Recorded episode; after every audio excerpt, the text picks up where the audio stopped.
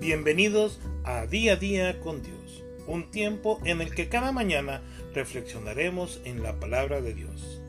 Quédate con Raúl y Claudia Santamaría.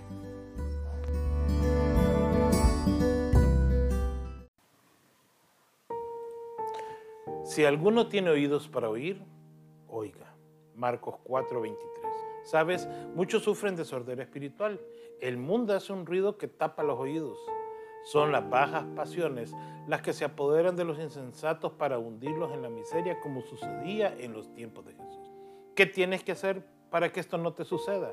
Simplemente escuchar la palabra de Dios. Guárdala en tu mente y en tu corazón. Romanos 10, 17 nos dice, así que la fe es por el oír y el oír por la palabra de Dios. Esta palabra puede alimentar tu fe. La Biblia es el bastión de la esperanza que enseña sobre la fidelidad de Dios. El que cumple sus promesas y nunca te desamparará, no importando el tiempo o el lugar. Cuando aprendes a escuchar, conoces la verdad. Dijo entonces Jesús a los judíos que habían creído en él, si vosotros permanecéis en mi palabra, seréis verdaderamente mis discípulos y conoceréis la verdad y la verdad os hará libres. Juan 8 del 31 al 30. Todos necesitan atender la voz de Dios. Él tiene un mensaje importante que llegará hasta los confines de la tierra. Un mensaje de salvación que se dio en la cruz del Calvario.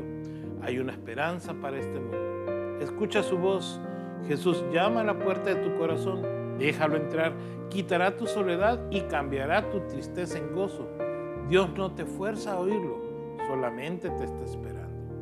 ¿Escuchaste la voz de Dios?